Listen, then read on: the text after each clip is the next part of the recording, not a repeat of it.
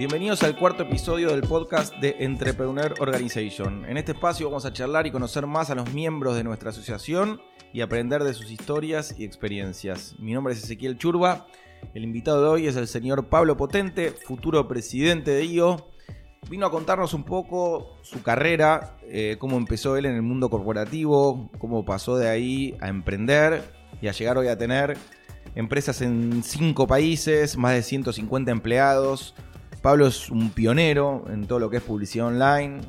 Eh, nos habló mucho sobre la suerte. Yo creo que la suerte es el 1%, el 99% es el esfuerzo que, él hizo, la capacidad, es una persona honesta, trabajadora y nada, nos cuenta una muy linda historia, muy inspiradora y espero que les guste. Así que con ustedes, el señor Pablo Potente. Contame un poco entonces, Pablo, ¿cómo fue tu, tu educación? Mi educación, bueno, em, mis primeros años están marcados por, por, mi padre, que era un, ejecutivo en una empresa petrolera, entonces yo nazco en la Patagonia, vivo nueve años ahí y después vivo muchos años en, en Venezuela y en Estados Unidos. ¿Qué lugar de la Patagonia? Eh, soy originalmente de Comodoro Rivadavia eh, y después viví en la provincia de Neuquén varios años. Eh, me acuerdo poco de, eso, los últimos años nada más. A, los nueve años ya, emigro eh, y sí, digamos, me, marca bastante a nivel educativo de que de ahí en adelante siempre estuve estudiando o en Estados Unidos o en algún o en un colegio americano, una cosa bastante internacional que mm, creo que después también termina marcando mi carrera profesional. ¿no? Siempre acompañando a tu padre en esta búsqueda de petróleo de alguna manera o trabajando para petroleras. Siempre, sí, sí, siempre. ¿Y haces la primaria y la secundaria en Estados Unidos? No, hago, hago, si quieres, primaria acá en Argentina y después eh, secundaria eh, te diría hasta, tercer año en, Venezuela, en Caracas, y después hago cuarto y quinto en Estados Unidos, en, Houston, Texas, otro, otro destino petrolero. Bien, y entonces nos encontramos a tus 17 años terminando de estudiar y toma la decisión de volver a Buenos Aires. A los 18 años me vuelvo solo, ¿no? Eh, mi familia sigue afuera eh, y, bueno, eh, tuve la posibilidad de quedarme a estudiar en Estados Unidos, nunca lo, pensé demasiado, siempre tuve el, anhelo de, volver a mi país. Eh, y bueno, vine, vine, vine a Buenos Aires, que en realidad yo tenía mis abuelos y demás, pero yo nunca había vivido en Buenos Aires. y bueno, fue una, toda una experiencia porque era estar solo ¿no? en una, en una eh, gran ciudad. Eh, y bueno, eh, lo que yo sí sabía era que yo quería estudiar lo que estudié, que fue administración de empresas. me acuerdo que es una carrera, o sea, es una carrera donde mucha gente termina cayendo sin saber, digamos, bueno, no sé qué estudiar, bueno, hago administración de empresas o, mi viejo, lo que sea. me acuerdo que estaba el primer día en, en, la clase, en el aula, y el profesor dice, ¿quién de los que está acá? Creo que éramos 60, no sé. ¿Quién de los que está acá está totalmente convencido que este es su lugar, ¿no? Y que está en el lugar donde tiene que estar y que este es, eh, esta es su carrera? Eh, y me llamó la atención muchísimo porque fui, fui el único que levantó la mano. Eh, eso me, sorprendió un poco. Dije, puta, ¿dónde estoy? pero, pero bueno, fue así. ¿Hasta ahí habías tenido alguna conexión con el mundo digital, computadoras, publicidad, ¿tenías eso dando vueltas? ¿Sabías que estaba dentro tuyo o aparece más adelante? No, no, bueno, de, si querés, eh, viviendo afuera y demás, o no, no sé, pero viste, el, ICQ desde el día que salió eh, eh, estaba en ICQ, ¿no? por lo cual era un usuario y nada más, ¿no? Sí, sí, sí, digamos, en, en mi secundario usaba una computadora diario eh, obviamente entendía, digamos, todo lo que se podía hacer ahí. No tenía la menor idea que, mi carrera iba a estar orientada a algo de ese estilo, ¿no? Y te recibís en la UCA de administrador de empresas. Sí, me, recibo eh, de administración de empresas. Eh, para cuando me recibo ya, ya hace un par de años que estoy trabajando. Eh, que el, tema del trabajo, me acuerdo que eh, yo hago un intercambio en, en, Marsella, en Francia, donde conozco a mi hoy esposa eh, en el año 2002. Intercambio de la UCA. Intercambio de la UCA. Eh, vuelvo a Argentina, ya estoy como en tercer año de la universidad. Bueno, venía con la idea de empezar a trabajar. Me acuerdo que la UCA tenía una cartelera enorme eh, y... Ella, argentina, viviendo en sí, Marbella. Me fui, No, no, no, vivía, iba a la facultad conmigo, yo nunca la había visto. O sea, me, tuve que ir a Francia para conocer a la persona que estaba en el, en el salón de al lado. Eh, y cuando vuelvo, digamos, con la idea de trabajar, año 2002, la Argentina, viste, muy, muy problemática, había una sola búsqueda en, toda la, en toda la cartelera. La cartelera era enorme y había un pedacito de papel chiquitito que decía que, había una búsqueda para una pasantía en Amex. Eh, apliqué a la misma eh, y, si querés desde ahí me empieza a marcar algo que, me viene acompañando bastante, que, es, que es, la suerte. Creo que hay mucha suerte en mi, en mi camino. Eh, y la persona que me entrevista es una persona que tiene un seniority muy grande en Amex ¿Hoy, actualmente, o que no sé, en ese momento? No, en ese momento, hoy no sé. Eh, pero ella era una persona que eh, era una venezolana que estaba acá por todo el lío que ella empezaba a ver con Chávez. Nada que ver con lo que es hoy, pero digamos, pero en ese momento ella estaba por acá. Y por mi pasado en Venezuela y, el colegio al cual iba en Venezuela y demás, eh, quedo en esa búsqueda donde tengo entendido, imagínate, entrevistaron a mil personas, ¿no? porque había, había, había demasiada eh, oferta para, la demanda actual en ese momento. Eh, así que ahí arranco en Amex.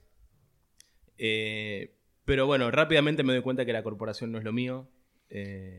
y bueno. Tenías un emprendedor adentro que quería salir de alguna manera. No lo sabía aún. No, la verdad es que yo no vengo de una familia de emprendedores. no lo sabía aún. sí quería tener una, una responsabilidad que en una, en una empresa así la iba a tener en, no sé, en 10 años, en 15 años. Y, no estaba dispuesto a, eh, a esperar ese, ese tiempo. Entonces tu carrera laboral y tu carrera amorosa empiezan juntas casi. Empieza, empieza esto de Amex y empieza tu relación con tu mujer al, mismo tiempo. Sí, sí. Sí, bastante temprano todo. Nosotros en IO tenemos dos jugadores del mundo de la publicidad digital importantes. Nacho Royman es uno. Más. Bueno, pero dos conocidos y Martín Cogan también. Aparte hay otros. Y muchas veces charlando con ellos, que de alguna manera son pioneros y son... Sí. Me dijeron, Pablo es pionero entre los pioneros. Como que vos fuiste de los primeros realmente en Argentina de empezar con lo que era publicidad digital. O sea, los pioneros me dicen que vos eras el pionero de los pioneros. No, bueno, hubieron, hubieron pioneros antes que, antes que mí, pero sí empecé muy temprano. De una manera totalmente fortuita de vuelta, se presenta otra vez este componente de suerte. Eh, estábamos en Amex. Estábamos en Amex, como yo sé que ese no, no, no, no, no es mi lugar, no tengo la paciencia para, para, para, para seguir, digamos, el, track corporativo. Termino en un eh, loft en Palermo, ¿sí? Eh, esperando en una cocina para que me entreviste una persona. ¿De edad? 23, ¿no? Eh, yo pensando, ¿qué hago acá? ¿No? Porque claro, yo estaba en Amex, súper corporativo el tema, viste, mega edificio, mega esto, mega todo, a, una cocina muy tranquila en, yo digo Palermo, pero era más Villa Crespo y digo, soy un tarado. Mirá, dónde me vengo a meter por, por, mi ansiedad y mis ganas de hacer algo distinto, soy un tarado. Y bueno, termino teniendo ahí una, cantidad de entrevistas para ser el, segundo empleado en una empresa que estaba empezando a dedicarse a lo que era publicidad en Internet. Eh, totalmente incierto en ese momento eh, si eso tenía futuro, si no lo tenía. Eh, y yo venido de Amex, obviamente que escuchaba a los dueños de esta empresa, pero no tenía la menor idea de... aclaremos que no, era el Internet de hoy ni No, la no. publicidad era mucho más tradicional, había otro, otro escenario. Había otro escenario, había, había solamente dos o tres empresas que, que hacían publicidad en internet, en serio, eh, acá en Argentina. Y, y esos fueron nuestros primeros clientes. Eh, y bueno, esa empresa... ¿Por qué clientes? No entiendo. ¿Ustedes qué, qué les, querían, qué les vendían esas empresas? Nosotros le vendíamos espacios publicitarios en internet. A nivel internacional. Eh, sí, local, local y global. Eh, y, y sí, era, era bastante incipiente, pero tuvimos mucha suerte de que eh, estábamos subiéndonos a una ola que, que- que era incipiente, pero que, que después se vino con una fuerza muy, muy grande. ¿Agus, socio Martín, estaba en esa empresa también? Agus, sí, Agus, yo, yo- yo fui el jefe de, de- de Agus. Yo fui el jefe de Agus. Era eh, parte de esta empresa que me contaste. Era parte de mi equipo. Sí. Era, era parte de mi equipo. eh, Agus eh, ho- hoy es, un, es un gran amigo y le tengo un afecto bárbaro. Y sí, trabajamos juntos varios años. Y están armando esta empresa y creando una industria de alguna manera y, explicándole un poco a las empresas y a la gente de por qué deberían invertir online y por qué algo que hoy es obvio y que es tan fácil de hacer y tan fácil de ver, en ese momento debía ser bastante difícil de explicar. Eh, sí, era así. Y aparte éramos el, player de la TAM que hacía esto a nivel, a nivel, a nivel global. Eh, siempre estuvimos muy, muy conectados con, con, con otras empresas en el resto del mundo que hacían esta, esta misma actividad. Y esa fue una empresa que, nada, yo, nada, segundo empleado, creo que creció a tener unos 70 empleados, algo así, al, al momento de, de su venta. Eh, Estamos hablando de Interactive Media Buyer, ¿no? ese era mi, mi primer cargo en esa, en esa empresa. Eh, ah, ok, ese es el cargo, no es el nombre. Correcto. La empresa era Digital Ventures. eh, que bueno, fue una empresa que fue vendida a Fox. Eh, fundada por Arriel Arrieta, que hoy es Nexperience o NextTP, y, y Damián Voltes, que ha hecho también eh, varias cosas eh, en el mundo web. Sí. Entonces en Digital Ventures pasás casi tres años y te das cuenta de que pase lo que pase, querías trabajar de eso. Era tu idea, era comerciar y Tenemos- crear Sí, publicidad online. Se da que tenemos mucho éxito en esa empresa. Todos los que fuimos parte de esa historia eh, eh, tu- tuvimos éxito en el durante y, después, te diría también, ¿no? Eh, entonces, yo, yo me quedo, una vez que Fox compra la empresa, me quedo en Fox para, para entender, digamos, qué era lo que iba a pasar. Experiencia también distinta. Yo tenía 26, 27 años. Eh, era directivo ahora de una multinacional. eh, O sea, cuando compra Fox eh, Digital, vos quedás adentro y te renuevan y en algún momento y te dan un cargo nuevo dentro de Fox, no dentro de Digital. y, y te me mueven. claro, y me ofrecen eh, abrir la operación, abrir la operación, no, manejar la operación digital en UK. ¿no? Entonces me mandan a, a- a Inglaterra, a Londres. Con tu mujer ya viajas. Viajé solo en, la, primera instancia, me presentaron a todo el mundo eh, y la gente de Fox me tenía un miedo porque, eh, nada, eh, ellos compraban por 50 lo que nosotros comprábamos por 2, ¿no? Y, pero bueno, un canal era Fox y otro canal era hacer nuestra propia empresa, ¿no? Ya habíamos armado, digamos, esta empresa, no de cero, pero, pero casi. Cuando decís habíamos de quién. Hablo de mis, mis, mis socios eh, actuales, eh, con quienes, digamos, eh, ha- hacemos, digamos, Harren Media, que es mi, mi- mi primer emprendimiento, que lo hacemos con Alejandro Gerabert y Brian Prilic, que eran dos personas con las cuales trabajábamos juntos en Digital Ventures. ¿no? Y em- se les empezó se empezaron a dar cuenta que querían emprender y armar su propia empresa y un- post Fox empezar a, armar un negocio que ya entendían y que creían que podían hacerlo ustedes. Sí, te- teníamos, ten- teníamos mucha, digamos, conocíamos el negocio de punta a punta, eh, era algo que sabíamos que podíamos hacer. eh, eh, yo sabía que lo corporativo no era, no era lo mío, lo, lo intenté, vi qué onda Fox, pero terminé confirmando de que no, no, no, no soy para eso. Y, y, bueno, eh, eh, los, los otros dos, las otras dos personas, apenas se anuncia la, la, compra de Fox, dicen, listo, chao, me fui. Eh, y digamos que estaba todo digamos, en, bandeja para, para hacerlo por, por nuestro lado. Y después terminamos armando el, el 2.0 de esa empresa, eh, por suerte. Eh, ¿De qué año estamos hablando? y Harry Media la fundamos en el 2007. eh, o sea, ya hace 11 años y pico que, que- que esa empresa está dando vueltas. Eran Eh, los tres socios y empezaron con una inversión propia, con una inversión... Bueno, este negocio tenía cierta dinámica donde no era capital intensivo en lo más mínimo. Entonces, eh, eh, la realidad es que Harry Media se hizo con un aporte de 5 mil dólares. Eso fue lo que lo, que, lo, necesario para, para arrancar y desde ahí eh, nu- nunca tomamos inversión, nunca tuvimos inversores ni tomamos inversión.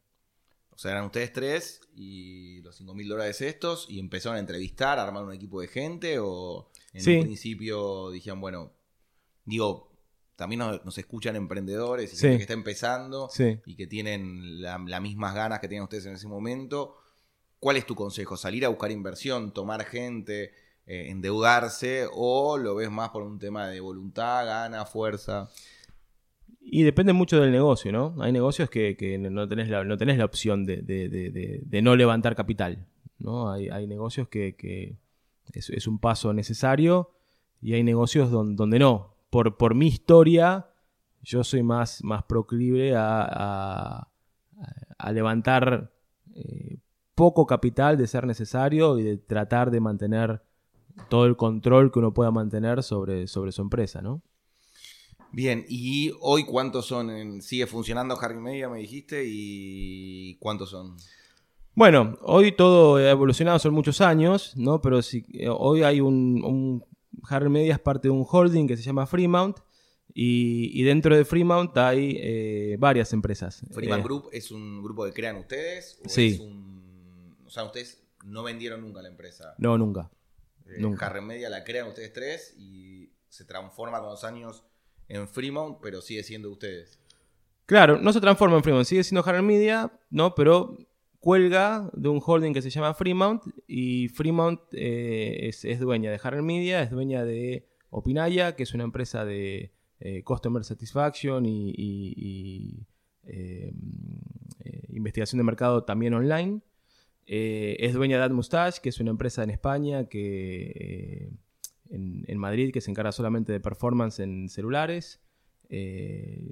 De algunas a una agencia en Brasil que se llama Arabella, una agencia acá se llama Blinker.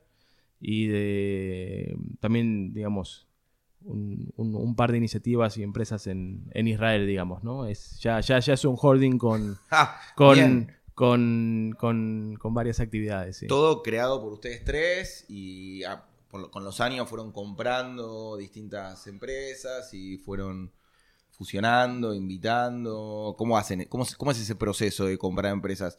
¿Se, se les da un porcentaje del, del grupo? ¿Se les, ¿Se les compra y se hace Sí. un exit las personas? ¿Cómo lo hacen? no somos grandes compradores. eh, la mayoría de la- de las empresas son empresas que fundamos. Eh, eh, fundamos, incubamos. eh, tenemos experiencias positivas, que son las que te mencioné. Tenemos experiencias que no salieron bien eh, y hoy no, no- no existen. Eh, pero creo que hemos sido buenos entendiendo necesidades que hay en, en- en- distintos mercados, cruzando esas necesidades con distintos ta- talentos y a raíz de ahí armar un equipo que va a ser tal empresa, ¿no? Y hoy entonces, en todo el mundo Fremont Group, ¿cuánta gente trabaja a nivel mundial? Lo que me contabas de España, Israel y demás. Y son entre... Y son unas 130 personas más o menos. 130 distribuidas por todo el mundo. Y oficinas, eh, sí, en Argentina, en Brasil, en México, en España eh, y, en, Is- y en Israel. Y acá en Argentina, Acá en Argentina, eh, eh, Opinaya tiene un footprint fuerte acá en Argentina. Eh, seremos unas 40 personas. Y los tres socios viven acá. Siguen siendo los mismos tres socios y siguen tomando las decisiones, se siguen juntando ustedes. Los tres socios viven acá. Tenemos un socio eh, que, eh, que no, no- no está operativo en la empresa hace varios años. Eh, decidió hacer, digamos, nada, seguir otro camino. que él es, él- él es Brian y bueno, y con, con Alejandro Gerabert y, y- y yo sí seguimos full time arriba de, de estas iniciativas. Y nombraste una frase que me llamó un poco la atención, que fue el tema de la suerte. Dijiste, yo siempre tuve suerte, siempre tuve suerte. Tuve una suerte bárbara. ¿Qué o sea, significa eso de tener suerte? Porque la gente que escucha dice, yo también quiero tener suerte. ¿Cómo es? Mira, mira, la primera cuestión es que la suerte hay que buscarla. ¿Sí? O sea, no hay muchos locos que, que- que- que están en Amex y se meten en una cocina en Palermo. ¿No? Eh, esa, es, eso te, te- te dice algo, ¿no? Entonces, eh, la suerte hay que buscarla. Eh, si no la buscas, y capaz te llega, pero la verdad no lo sé. O sea, creo que hay que buscarla eh, y creo que he tenido suerte, sí. Porque si te digo, nada, la experiencia por Amex se da por, porque quien decidía era esta persona. Lo de Digital Ventures ya es una locura, ¿no? Porque no, no sabía ni dónde me estaba metiendo. Inclusive ahí la, la- la- cosa cómica,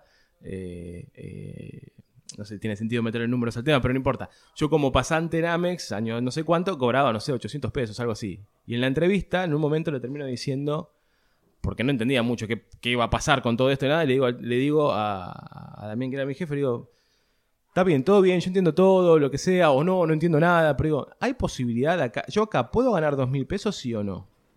Y él me dice que sí, que está esa posibilidad. Y yo después, con el tiempo, me doy cuenta, él no tenía la menor idea. él no tenía la menor idea estaba esa posibilidad, ¿no? Pero, pero esto también te habla de, de- cosas que uno tiene que hacer, ¿no? Cuando, cuando maneja una empresa y cuando arma equipo, ¿no? En, en algo que es, que es, que es incipiente.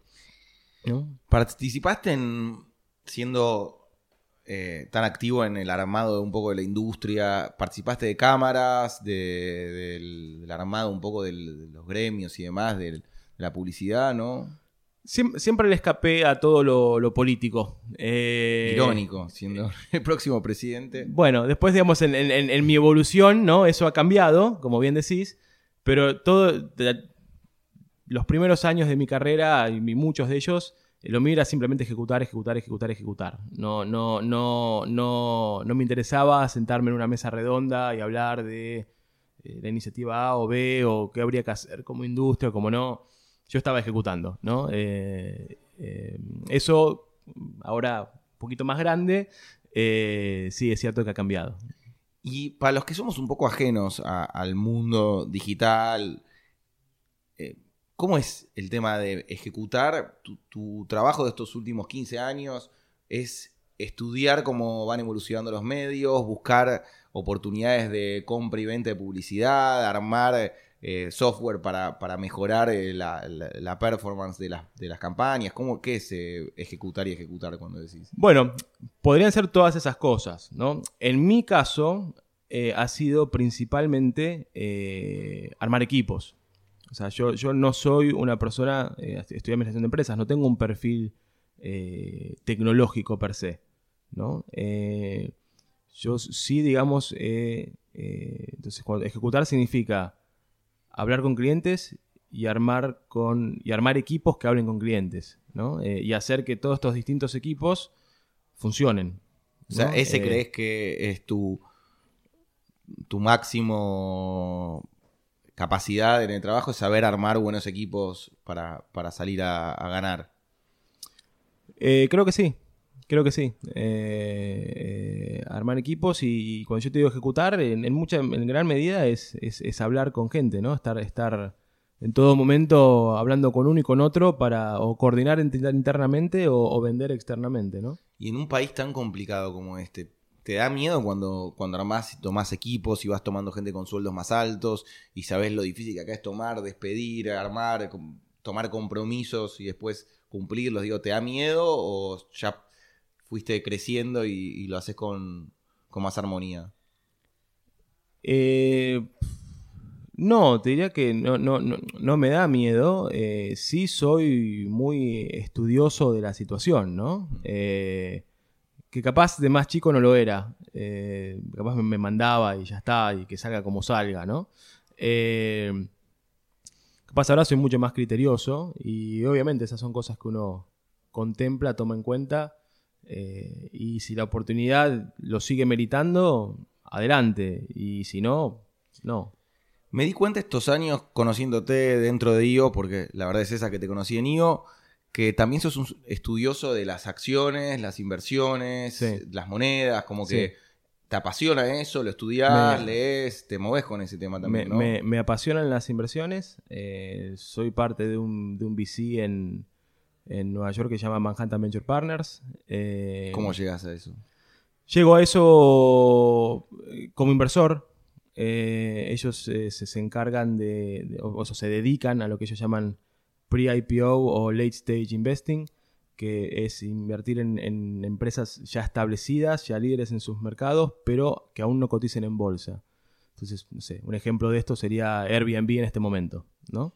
Que la, tiraste en un grupo que estamos nosotros de, de negocios, la tiraste hace poco, hace dos, tres meses, me acuerdo. Sí, eh, y entonces la, primera empresa con la cual, digamos, eh, participo como inversor hace como seis años fue en Spotify, ¿no? Eh, que, que obviamente fue una muy buena inversión eh, y, desde ahí, digamos, estoy metido en ese mundo donde eh, eh, me, apasiona, digamos, y hoy por hoy es, buena parte de mi día a día. ¿Le dedicas horas de todos tus días a leer, a ver cómo están tus inversiones, a mover plata?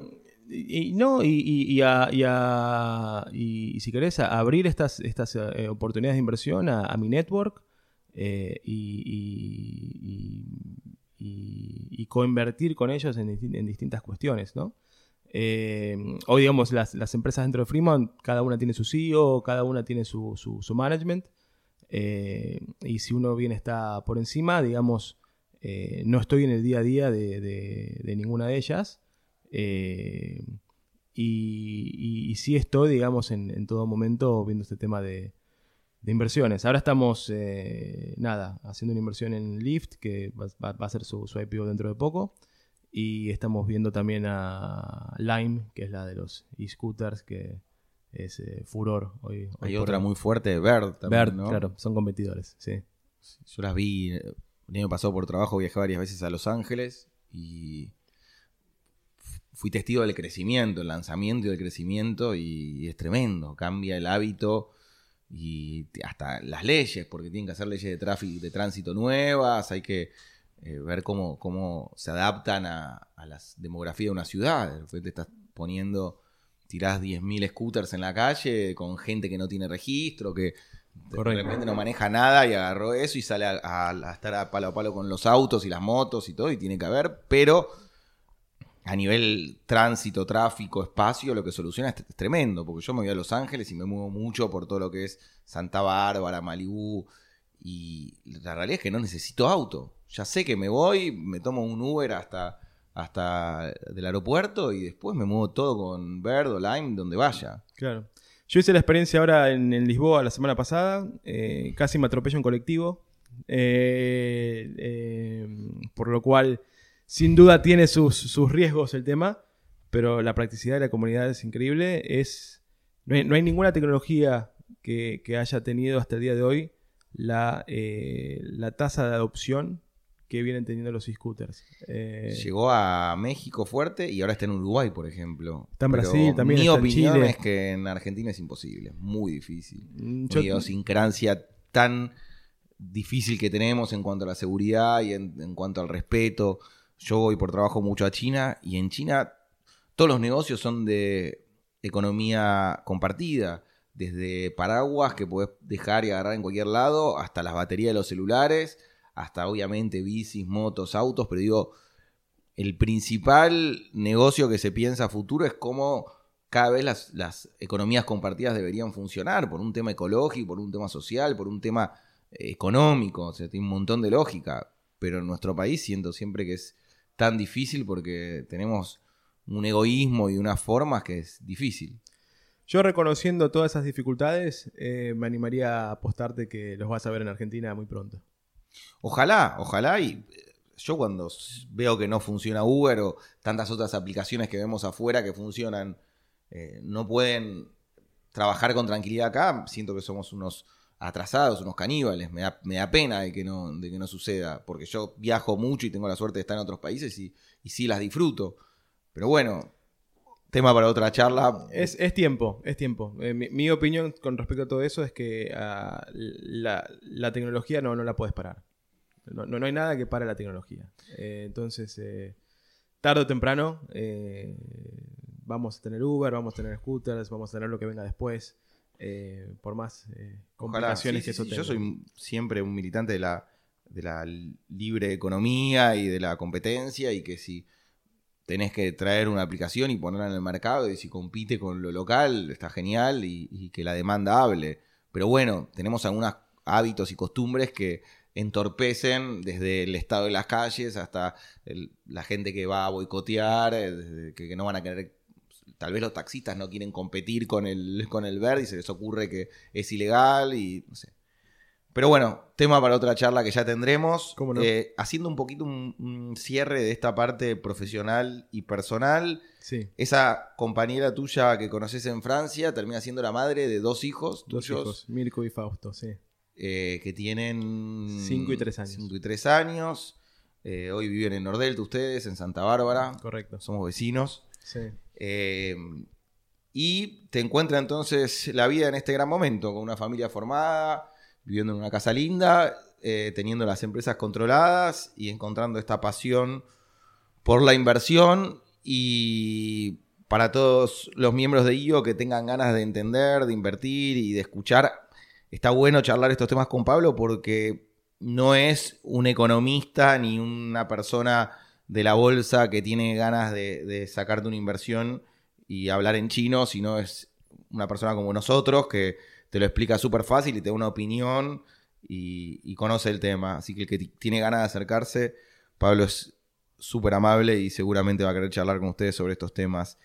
Vamos a pasar a la última parte de la charla, que es eh, cómo llegas a IO y tu trayectoria por IO. Dale. Entonces, bueno, yo, eh, si querés, los primeros años, en la, en la era de, Rodrigo Tejero, eh, siempre fui convocado por estar en la misma industria, digamos, y, conocer a, los, las personas que arrancaron eh, en Argentina. Eh, Pero, puntualmente, ¿quién te invita? ¿Quién te Bien. llama y te dice, vení a IO? hubieron varios en el camino y yo siempre, viste, tuve mis reservas, ¿no? Y, y pasaron varios años donde yo tenía la propuesta de sumarme yo y decidía no hacerlo. Eh, estaba en esta etapa de, de ejecución también, como te, te- te planteé antes. Eh, y después fue, fue Mateo Marietti, que hoy no, hoy no es parte de, de Argentina porque tiene un emprendimiento en, en Estados Unidos y se mudó para allá. Que me dijo, pensalo, realmente te sumaría por esto y por lo otro. Eh, Kogan también me dio buenas referencias, Martín ya era parte de la organización. Eh, y bueno, decidí, eh, Dale una chance. sí, me- meterme, ver de qué trataba. ¿De qué año estamos hablando? Y estamos hablando de. Y este sería. Debe ser 2015 que estamos hablando. Y. Y bueno, fue. Bueno, ni hablar. Una, una, una, una gran decisión y estoy a- agradecido a la gente que, que trajo algo a Argentina y a la gente que. que- El foro ¿Cómo tuyo que me comentabas hace un rato, que es un foro grande, son siete personas, somos ocho. ahora ocho. En mi foro somos cinco, por ejemplo, y en general Sí. son cinco o seis. Escuché pocos foros de ocho, no sé si hay muchos más. Mira, lo, lo estándar es de 6 a 8 personas, ¿no? Entonces, lo- los que son 5 van a ser 6 próximamente, ¿sí? Y, 8 es el techo, ¿no? Eh, ¿Y vos venís con el mismo foro del primer día? ¿Hubo muchos cambios en estos cuatro años? no, yo la, la verdad que, que, eh, fui parte de, de un foro. eh, eh, en mis principios estuve 6 meses en otro foro. Donde yo pensé que era mi foro eh, para toda la vida y a los seis meses me dijeron, eh, no, en realidad era un foro de prueba. ahora, ahora vas a ir a tu foro en serio. Eh, ¿Con quién era que- ese de prueba? Y el de prueba estaba Mariano Zagarelli, Ignacio Carcavallo, que, que- que Nacho era un, un- un general, un soldado que nos decía, nos tenía cortitos con, con todo. Eh, ¿Quién más estaba ahí? Sabes que no. Pero nunca no me viene eso. A los seis meses uno dijo, bueno, se terminó como, fue como una preparación para el foro. As- as- rarísimo. así me dijeron al, al mes 6. eh, Donde habías entregado todo, ya te habías abierto tu 5% y demás, y te dijeron, Sí. bueno, ahora vamos a tener que hacerlo de nuevo. sí, pero no, no, no fue una mala experiencia, ¿eh? lo más mínimo. Eh, Es que discutí eso con Nacho la otra vez, porque Nacho me decía, Nacho, que él se ofreció y armó un foro y Sí. estuvo seis meses, ocho meses Sí. armando un foro.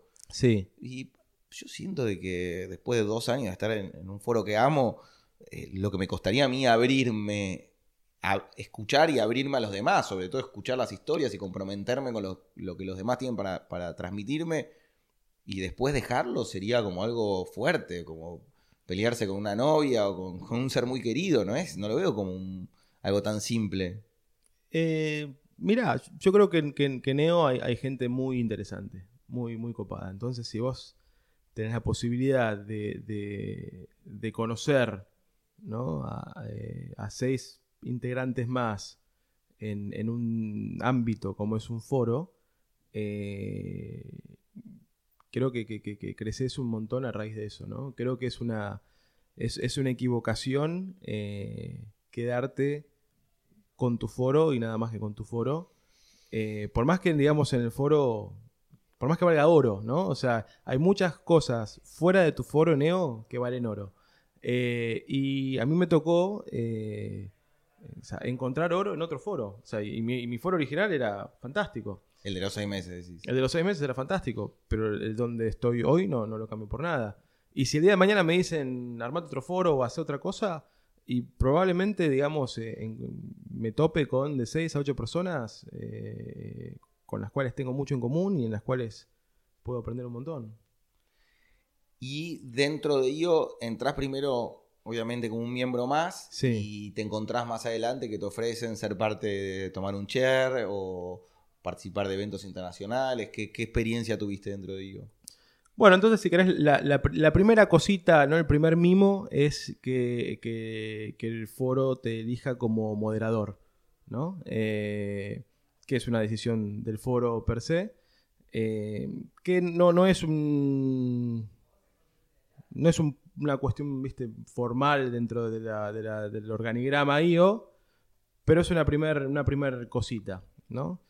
Eh, siendo moderador, bueno, viste, te, te capacitas como moderador. Ahí fui a Panamá, donde hay un evento para moderadores. Con el chato Eh, ese. Con sí. eh, Siempre y aparece el chato, por donde en cualquier Siempre. charla en algún momento de ello aparece. Siempre está. eh, y después de ahí, digamos, el, el- el primer rol formal fue ser el, el chair de membership. eh, que, que bueno, ¿Quién te invita? Y Dinu es, es presidente en, en ese ejercicio. Eh, en el, en el, el año actual tengo el, digamos, el mismo cargo, digamos, hago membership dos años.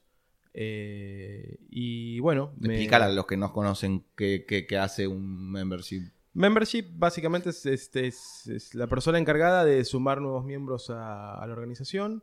Eh, entonces, todas las, las- la- la- las personas que, que los miembros nos han ido refiriendo estos últimos dos años, yo soy la persona que los contacta, eh, que les explica de qué trata EO, que... Yo me junté con Seba, como ahora que pienso, cuando... A mí me refirió Kogan. Sí, Yo, yo tenía casi un foro con Nacho Carcavalo, Pablo Orlando, Kogan y demás, fuera de ello. Éramos Sí. un grupo de muy amigos, sí. pero que casi un foro. Y... Pero me acuerdo que cuando me llaman, la entrevista la hace primero... Ah, no, Nacho Reutemann vino. Nacho. Nacho vino a conocer mi empresa y a, y a hacer como la charla introductoria. Sí, puede, puede, puede haber sido, digamos, alguna. eh, hay algunos casos en los cuales ciert, no sé, alguna persona tiene cierta afinidad y dice. Yo lo hago, sobre todo Nacho, viste, siendo presidente. Eh, buena pero no era ¿se acuerda? Dinu, era Dinu, era Dinu. ¿Era Dinu todavía? Ahí no todavía. Bueno, ahí se nos, se- te nos escapaste de alguna manera, no sé bien qué pasó ahí. pero sí, Nacho. Eh, pero bueno. eh, Lo es- conocía Nacho, sí, tenía un... es, es un lindo rol porque te toca conocer un montón de gente, ¿no? Entonces, nada. Y desde que vos agarraste hace dos años membership hasta hoy, ¿cuánto creció la, la cantidad de miembros? Y tenemos bastante, ba- hemos tenido cherno, rotación, ¿no? Pero si querés, eh, estamos sumando miembros cada seis meses. eh, y en años, año anterior sumábamos de a 10, si querés. Eh, este último año ha, ha sido un poquito más complicado, ¿no? En enero de este año, que en realidad sería la gente de octubre del año pasado, hemos sumado a cuatro personas. ¿Y con cuánto te imaginas que sería el número lógico de miembros de IO de acá a un futuro, vos que estás asumiendo como presidente y, vas a poder proponer o tomar esas decisiones? ¿Qué, qué te imaginas, eh, IO, de 100 personas, de 80, de 200, de 1000? ¿Qué, qué te imaginas que es lo lógico? Bueno, ese es un debate grande, ¿no? Que se da en, el, en el board. Eh, global te dice que seas mil, porque obviamente, viste, mil membresías, buenísimo. Eh, y desde el board nosotros tenemos cierta reserva, ¿no? Porque queremos eh, mantener, digamos, cierto, cierto clima, ¿no? Donde, donde todo el mundo se conozca y cuando, cuando sos muchas personas, eh, eso se puede hacer un poquito más difícil, los eventos son más difíciles, la logística más difícil. Eh, pero yo creo que Argentina tiene potencial para que seamos 100 miembros sin problema. Podemos proponerle a, a nuestros compañeros de IO actuales, los que quieran participar de tu gestión, que quieran proponerse, te pueden escribir por privado si alguno siente que, que puede ocupar un chair o, ser un voluntario, lo que sea, tiene la libertad de escribirte y proponerte. Totalmente, en, este momento estamos con, con Nacho, si querés, eh, revisando esas, esas postulaciones y, definiendo cuál sería el board del año entrante. Eh, y desde ya, que, que- que- ¿Cuáles son los puestos eh, en un board para miembros que entraron hace poco, que no conocen, que nunca escucharon? ¿Cuáles son los miembros, co- lo- lo- los puestos que, que- que tienen cuando se juntan? Bueno, primera cosa es decir que para, para todo, para toda chair eh, es, es una buena práctica, una, una buena idea tener un co-chair, ¿no? Entonces, eh, esto no siempre se ha dado, digamos, pero eh, si querés por chair, estamos hablando de hasta dos personas, ¿no? Que está bueno ser dos personas porque, digamos, se- se complementa una con otra, hay más gente que, que- aprende de, todo el tema y más gente involucrada en el, board per se. Pero ahí tenés, eh, tenés el chair de Learning, tenés el chair de, bueno, Membership, que es lo que acabo de decir. Learning es quien arman, quienes arman todos los eventos de, de- de capacitación, etc. Integration, eh, hay un chair de foros, ¿no?